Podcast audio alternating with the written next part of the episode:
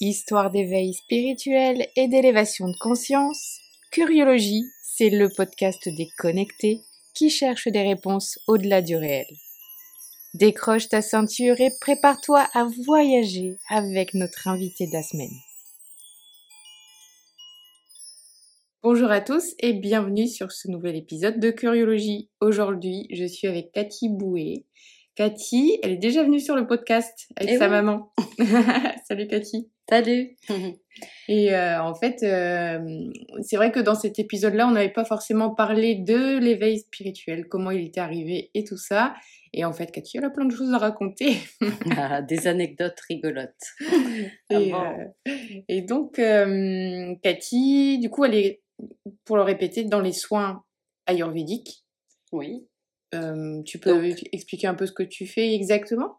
Oui, alors en fait, euh, quand j'ai choisi de développer ça, c'est parce que je l'avais déjà euh, expérimenté sur moi. J'avais fait des cures euh, de panchakarma, donc des cures de rajeunissement ou euh, de détox, hein, ça dépend comment on les appelle. Pas mal. Ouais, en fait, on nettoie toutes les cellules euh, parce qu'on nettoie tous les émonctoires du corps euh, petit à petit euh, dans le, dans le bon ordre.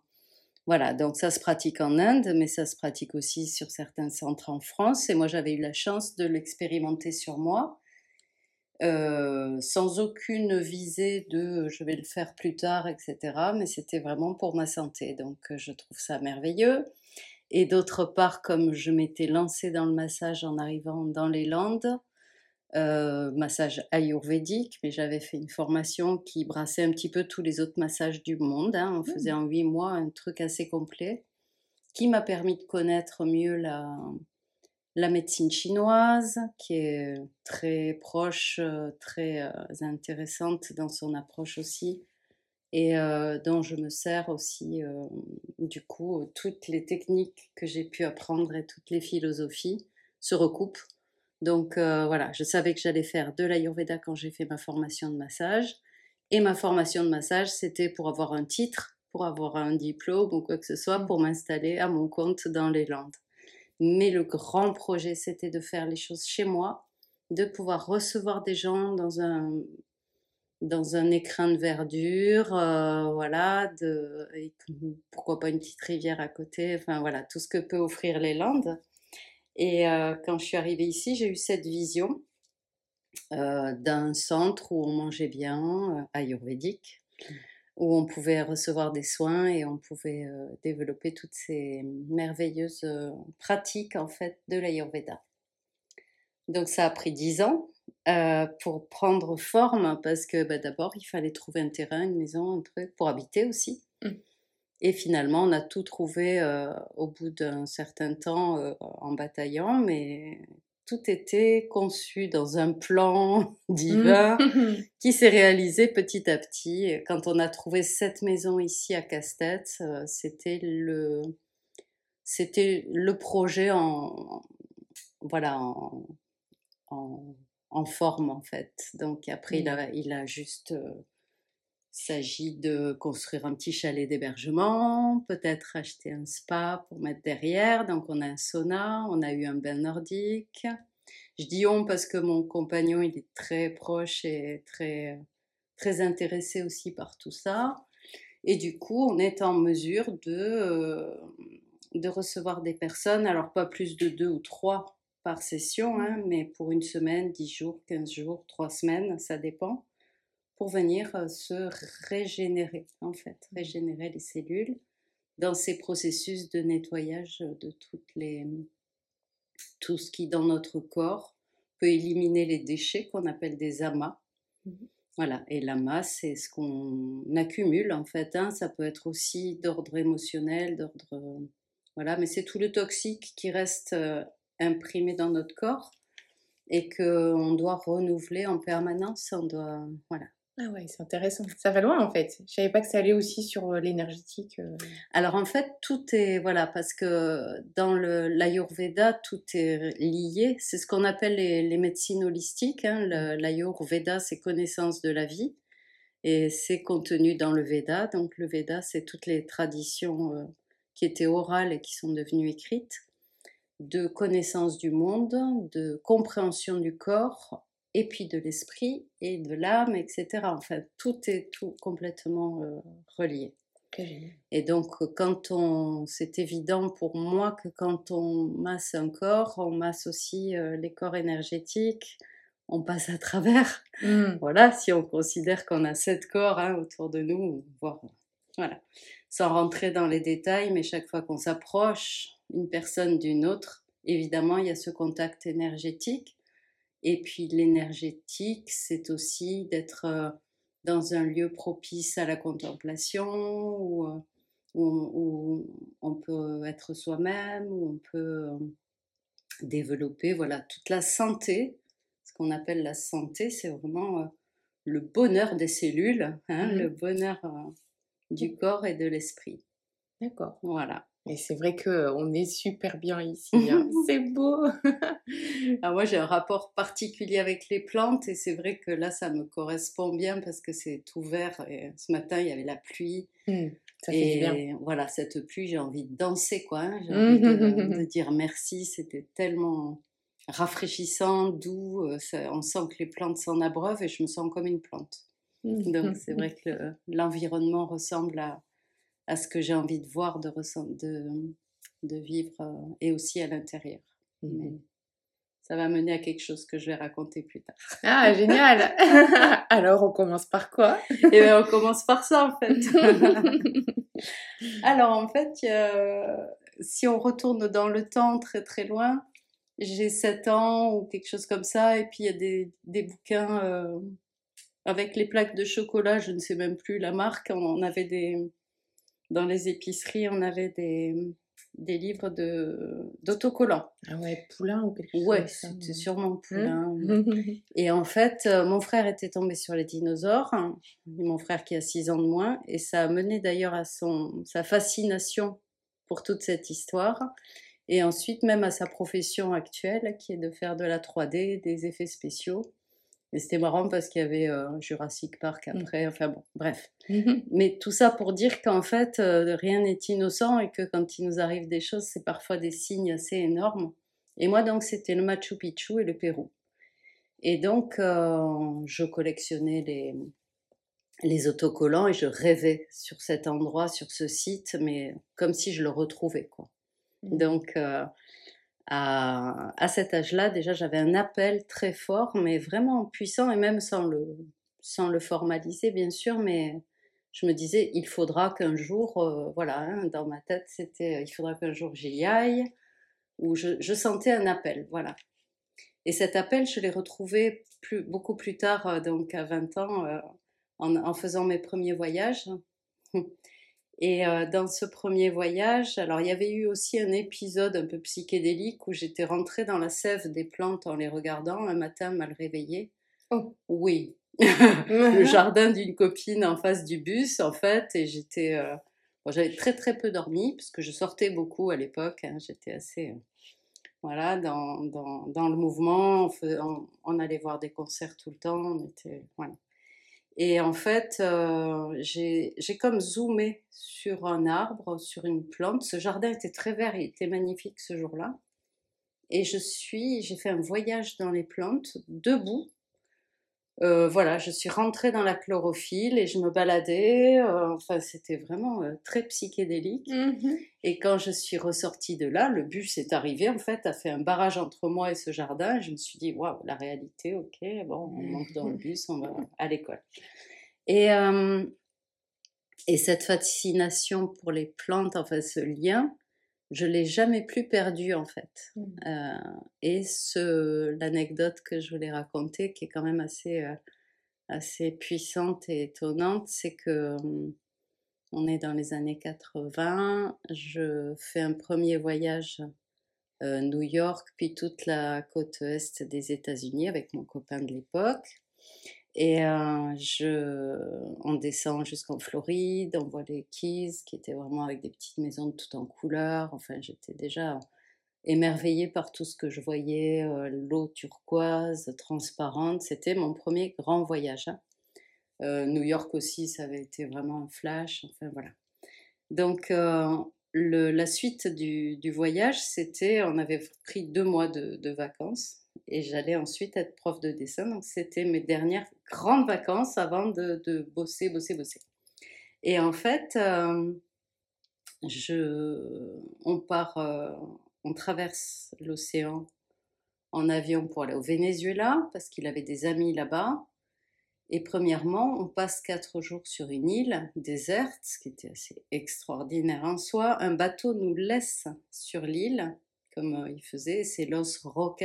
Los Roques, c'est une réserve naturelle qui existe toujours, qui est bien protégée, avec des poissons multicolores, des lagons, du corail. Le rêve absolu. Et de l'autre côté de cet archipel, en fait, il y a un côté sauvage et un côté euh, plus plat. Euh, enfin un côté avec des vagues et un côté avec... Voilà. Donc on a passé quatre jours sur une île déserte, ce qui était aussi un de mes rêves, de mes fantasmes même. Mmh et euh, on était plusieurs, un couple, deux couples et des enfants même, euh, à pêcher le poisson directement dans l'eau. Moi je me régalais parce qu'on avait des assiettes en plastique et je les posais dans le sable comme ça, ça faisait la vaisselle tout seul. Et bon, c'était magique. Donc, euh, j'étais dans cet état magique et j'avais 21 euh, ans, quelque chose comme ça. Et je, je m'étais fait initier à la méditation en même temps que ma maman. Ça, c'est l'épisode mmh. dont on a parlé aussi et qui a quand même été un déclic euh, assez fabuleux. Donc, je ne le formalisais pas à l'époque, mais c'était déjà en train de travailler sur moi et d'agrandir mes perceptions, en fait. Ou ma capacité à jouir de la vie, des couleurs, enfin de voilà, et puis de me retrouver dans des endroits qui me plaisent. Mmh. Donc là, c'était le grand voyage en Amérique du Sud. C'était pas le Pérou, mmh. mais c'est le Venezuela. Bref, après, on part euh, à Caracas, on visite Caracas, et ce jour-là, on était censé monter en une journée, ce qui était déjà un peu fou, à, au pic Bolivar qui se trouve à 3850 mètres. Et là, c'est une épopée en fait. On monte en voiture, on part du niveau de la mer à 42 degrés à l'ombre, avec nos tenues de estivales. On avait prévu quelques pulls et peut-être un petit impair, mais bon, on s'attendait pas euh, à ce qu'on a fait, puisqu'en trois quarts d'heure, en fait, on est monté euh, jusqu'à 3800. Euh, par la route, qui était donc très escarpée dans les montagnes, on monte au-dessus des nuages, etc. Et là, la végétation, mais c'était un cadeau, un vrai luxe, truc incroyable. Au fur et à mesure, ça changeait, ça grossissait. En fait, les, fougères devenaient géantes, chaque, euh, chaque spirale était énorme, comme une main. Enfin, c'était... Donc j'étais noyée dans cette verdure et je retrouve cette sensation-là de quand j'étais euh, dans la chlorophylle comme faisant partie de moi. Donc j'étais alors oppressée par le manque d'oxygène, puisqu'on mmh. montait trop vite, on faisait n'importe quoi. Mais voilà, et donc on, faisait des pauses quand même, on le sentait, on s'arrêtait sur des petits paliers, on essayait de respirer, on regardait autour de nous, c'était extraordinaire, des orchidées géantes, des, des palétuviers, enfin des, trucs euh, géants.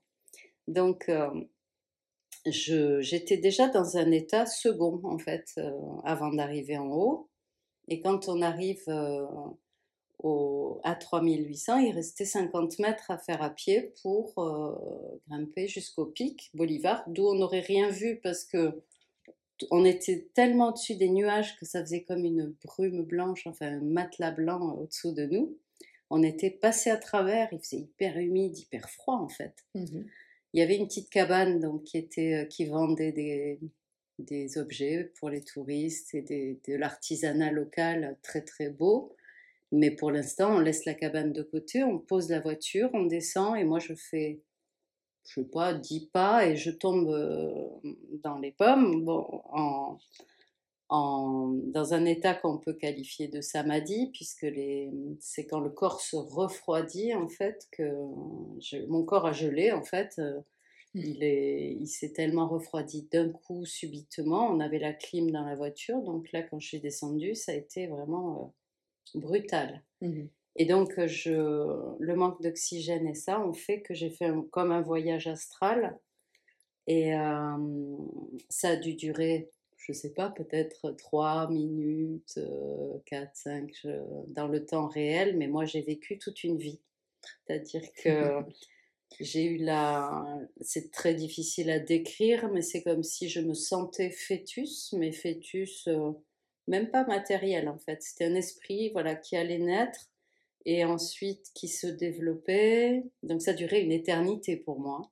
C'était toute une vie, mais c'était même plus, plusieurs, comme plusieurs vies qui se rassemblaient avec ponctuées par des, comme des voix qui me disaient tu es revenu chez toi.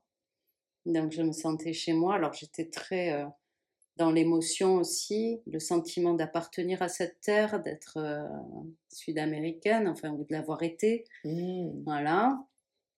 De vraiment, euh, voilà, de faire corps avec la montagne et avec tout, ce, tout ce que j'avais vécu juste avant, etc.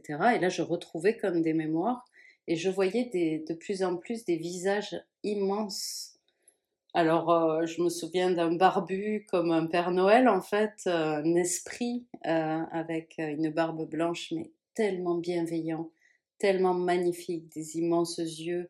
Et tous ces visages, comme ça, il y en avait plusieurs qui venaient vers moi et qui me donnaient comme la connaissance, que j'ai pas retenue, mais je, voilà, j'avais l'impression de me nourrir, que, qu'on venait me, me bercer, me nourrir, me retrouver, me prendre dans ses bras, enfin et j'étais tellement bien que j'avais envie d'y rester. C'était, euh, c'était, euh, j'allais toucher une espèce d'extase quand on m'a tapé sur les joues. Euh, mon mmh. copain, forcément, qui s'inquiétait. Cathy, Cathy, reviens, qu'est-ce qui se passe Ça va et tout.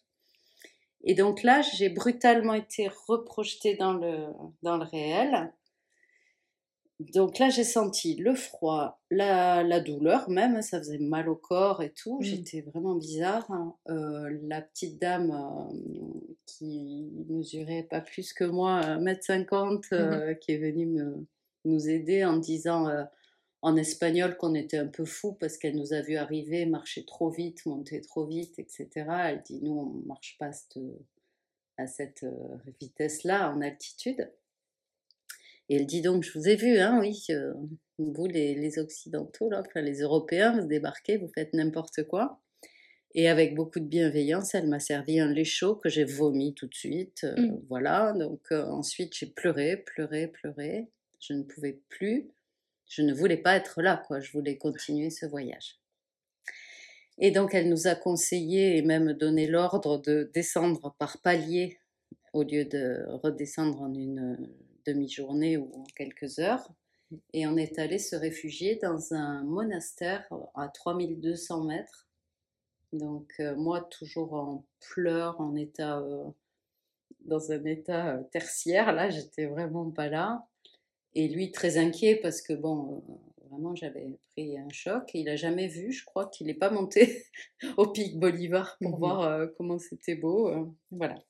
Euh, et, en fait, ce qui était frappant, par exemple, c'est que j'entendais des clochettes en terre cuite et je les ai, là, elles sont accrochées dans mon meuble, je les ai achetées juste après. Parce que quand je les ai entendues résonner dans la boutique, je me suis dit, mais c'est ça que j'ai entendu pendant mon songe, mmh. pendant mon expérience. Et, euh, et, voilà, donc il y avait vraiment une communauté d'esprit, un truc qui, qui était tellement familier pour moi qu'en plus, après, je l'ai retrouvé vraiment, quoi. D'accord. Et euh, voilà, pour résumer la suite et fin de cet épisode, c'est que quand je suis revenue à moi, bon, qu'on est redescendu dans le tropical, chaud, les plages, etc., retrouver les amis, euh, j'étais incapable et de boire un verre d'alcool ou de rhum, puisque c'était quand même euh, là-bas très festif avec le rhum et tout. Donc, impossible de boire de l'alcool la viande euh, pendant bien un an. Chaque fois que je voyais de la viande rouge servie sur un plateau, je pleurais. Mmh. J'avais une tristesse terrible parce que je sentais la, la mort de la bête, la tristesse, tout ce, cette expérience euh, voilà, euh, cruelle, désastreuse, et, et je pouvais plus en manger, donc végétarienne. Et, je pouvais plus non plus fumer, voilà. Donc, euh, je, alors qu'avant, je fumais des cigarettes, et voilà, je pouvais plus. Mmh Donc, ça a été un gros, gros épisode euh, d'éveil et de prise de conscience et de retour à soi qui était monumental. c'est assez incroyable. Ouais, ouais c'est une belle expérience. Et du coup, ton copain, il a fini par comprendre Ah oui, oui, non, mais il comprenait, mais c'est vrai qu'il n'était pas du tout dans le même état d'esprit, mmh. et voilà, et en fait, mais il m'a accompagné aussi, vraiment pour que j'aille mieux, hein, parce que mmh. c'est difficile d'être dans ce demi-état, en fait, d'être entre deux mondes.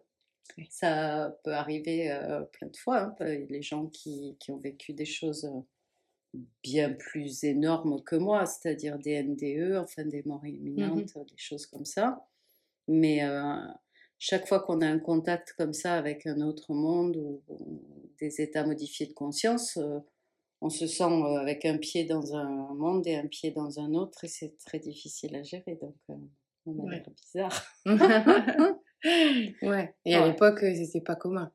T'en avais dans ton entourage à part, à ah part ta maman? Bah, en fait, ma maman qui vivait, oui, euh, des choses extraordinaires à travers la méditation. Et d'ailleurs, euh, en fait, la méditation elle-même, elle ouvre ces portes-là. Mmh. Donc, je pense que ça avait ouvert dans mon esprit mmh. aussi la capacité à, vivre ça. Et on peut très bien le vivre en méditation. On peut très bien avoir des visions, des, des, choses, ou pas. Hein, d'ailleurs, c'est pas, pas à rechercher absolument. Mmh Mais c'est vrai que je pense que ça suffit aussi pour développer, ben, euh, parce qu'en fait, qu'est-ce qui se passe? C'est la sérotonine, hein, c'est euh, euh, mmh toutes, ces, toutes les hormones de, de bonheur et qui se développent mmh. dans notre cerveau quand on est disponible comme ça, ouvert à, une autre, à un autre état de conscience, en fait. Est-ce que tu crois que tu étais est-ce que tu crois que c'est arrivé là-bas parce que tu étais de là-bas? Moi, je suis persuadée vraiment d'avoir vécu en Amérique du Sud et d'y avoir mmh. largement vécu, oui, dans plusieurs pays peut-être, mais en fait, ou mmh alors c'était un seul pays. parce que quand on te regarde. Ah oui. Oui, hein. Ah bah oui. On dirait ah, mais tu es de là-bas. Hein. Oui, oui, on a toujours. c'est vrai qu'on pourrait me prendre pour une péruvienne, colombienne. Ouais, ouais, ouais. Donc je ressens, mais quand, je les voyais, les, les femmes euh, monter sur, euh, avec des fagots de bois comme ça, même si c'est pas du tout notre culture et compagnie, je me sentais tellement comme elles, quoi. J'aurais pu le vivre, ou je l'ai vécu, ou j'en sais rien. Mmh et euh, voilà. Mmh. Génial. Et les temples, après, on est allé au Mexique aussi avec ce même ami. Euh, Palenque, euh, voilà, quand j'étais dans la jungle au pied des pyramides euh, qui étaient censées être roses apparemment dans l'ancienne, ah oui. ouais, qui émergeait de la jungle comme ça, je, je, me sentais tellement émue d'être dans, dans un endroit que je reconnais en fait. Mmh. Mmh. Donc il y a cette certitude au travers de plein de signes comme ça d'avoir eu plusieurs vies et, et que quand on est attentif aux signes aussi, eh ben, on trouve, on retrouve le chemin inverse de là où on est venu en fait. Hein. Oui. Et ça fait du bien. C'est. Mmh. et tu as d'autres expériences comme ça? Alors, à part le fait d'être rentrée dans la... Oui, une fois, j'ai parlé à un buisson. bon, là, c'était avec des psychotropes un peu. voilà, mmh un buisson m'est apparu jaune citron dans la nuit, fluorescent, phosphorescent même, on dit. Et je lui ai parlé pendant un quart d'heure, 20 minutes, une demi-heure, enfin, j'en sais rien d'ailleurs, beaucoup plus peut-être. et, le lendemain, j'allais le voir et je me disais, mais le pauvre, en fait, il est tellement beau quand il est phosphorescent il m'a tellement parlé, puis là tout d'un coup il a l'air éteint. Pourquoi on voit la réalité comme ça? C'est dommage. Mmh c'est tellement chouette quand c'est comme dans Avatar là avec euh, les plantes fluorescentes. Moi j'adore. Mais c'est vrai que bah, quand tu prends de l'ayahuasca ou quoi, bah, tu vois des, des choses comme ça. C'était de l'ayahuasca que tu Ouais, c'était le mmh. DMT en fait. Ouais, ok. Mmh. Mais c'était pas une cérémonie. C'était voilà. Et euh, en fait, euh, ma peinture, d'ailleurs, je l'ai, comme, je peins, hein, puisque j'allais être prof de dessin, euh, je peins depuis 30 ans et ma peinture, c'est les premières toiles que j'ai fait, enfin qui sont mes premières toiles. Celle où j'ai trouvé mes couleurs, c'était là-bas. C'était au Venezuela d'ailleurs, hein, ah la première, avec un palmier. J'avais, j'avais pris les ombres, j'avais suivi les ombres des palmes sur le sol. Mmh, c'est beau ça. Et voilà, euh, en ayant acheté 3-4 pots de peinture, voilà, mais je prenais des cours à l'époque, j'étais, je préparais mon professorat de dessin. Et c'est vrai que mes couleurs correspondent à l'Amérique du Sud aussi, enfin, cette, euh, ces couleurs solaires et désaturées, c'est-à-dire en plein pot, quoi. C'est les couleurs telles qu'elles euh, telles qu'elles sortent du tube et les primaires qui sont hyper importantes, le bleu, le jaune et le rouge sont toujours présentes quoi, mmh comme étant la matrice de toutes les couleurs. Voilà. Donc c'est des couleurs euh, très euh, festives et très euh, voilà. Mmh. c'est vrai que c'est tout coloré chez Cathy. Et oui, la belle couleur partout. On recrée le, l'environnement dont on rêve, mmh hein, en fait, ça c'est mmh bien, ouais. Mmh Et tu as continué à cheminer, j'imagine, parce que là, tu étais encore toute jeune. Alors, je dirais que cette expérience ou ces expériences-là, maintenant, elles sont plus. Ben, voilà, enfin, je, il m'est pas re-arrivé des choses comme ça. Mais par contre, je le vis quand je peins, je, je, le vis quand je regarde un arbre, quand je. Voilà, hein, c'est euh, ça se perpétue. Enfin, on passe un, palier en fait quand on ouvre des portes de la conscience, que ce soit avec la méditation, avec, euh, avec des techniques, des pratiques diverses, on les referme pas. Enfin, c'est, oui.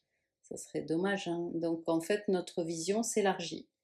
Mmh. Et moi, j'avais commencé à lire les bouquins de Castaneda et voir, en fait, c'est un mot qui me voir voir l'intérieur des choses, pénétrer les choses, mmh sentir qu'on en fait partie, c'est quelque chose de très euh, fondamental. Quoi.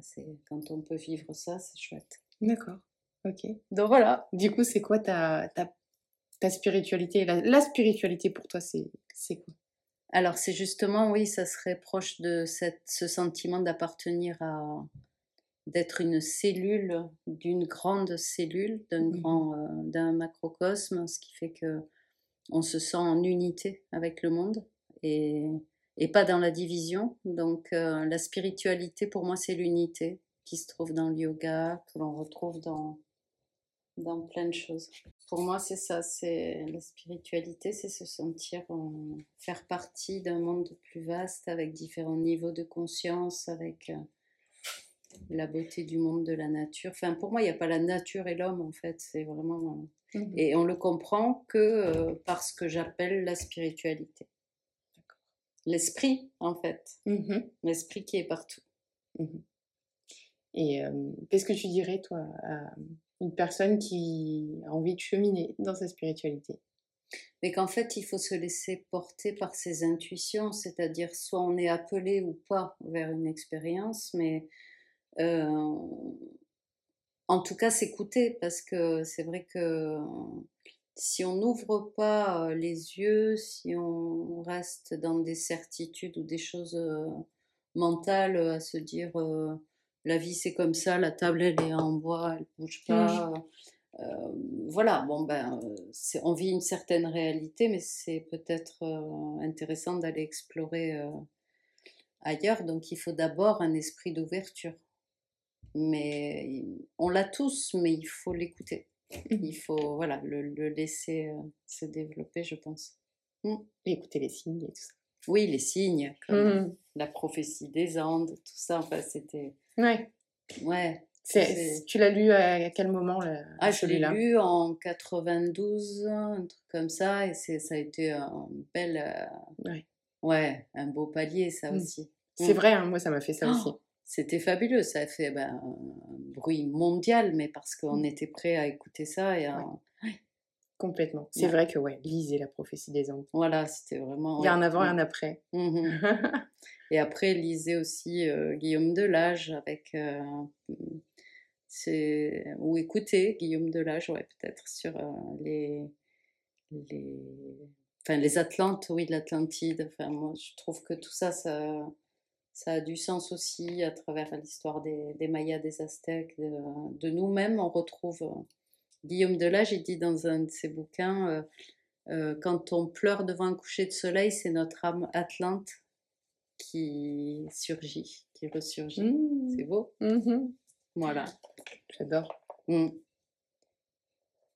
Et ben, c'est Eh ben écoute, euh, pour moi, je te remercie de m'avoir de écoute, m'avoir, euh, euh, euh, enfin voilà, de laisser développer tout ça, c'est chouette. Ouais, c'était chouette. Mm. Bah, merci beaucoup, Cathy. Merci à toi. Et merci à tous pour votre écoute. Mm. Et à bientôt sur un nouvel épisode de Curiologie. Tu as vécu un éveil spirituel et tu as envie de le partager Contacte-moi via le compte Instagram de Curiologie. Si tu trouves que le podcast est utile, soutiens-le en laissant un commentaire. Tu peux aussi le partager à toutes tes amies connectées. À très vite pour un nouvel épisode de Curiologie.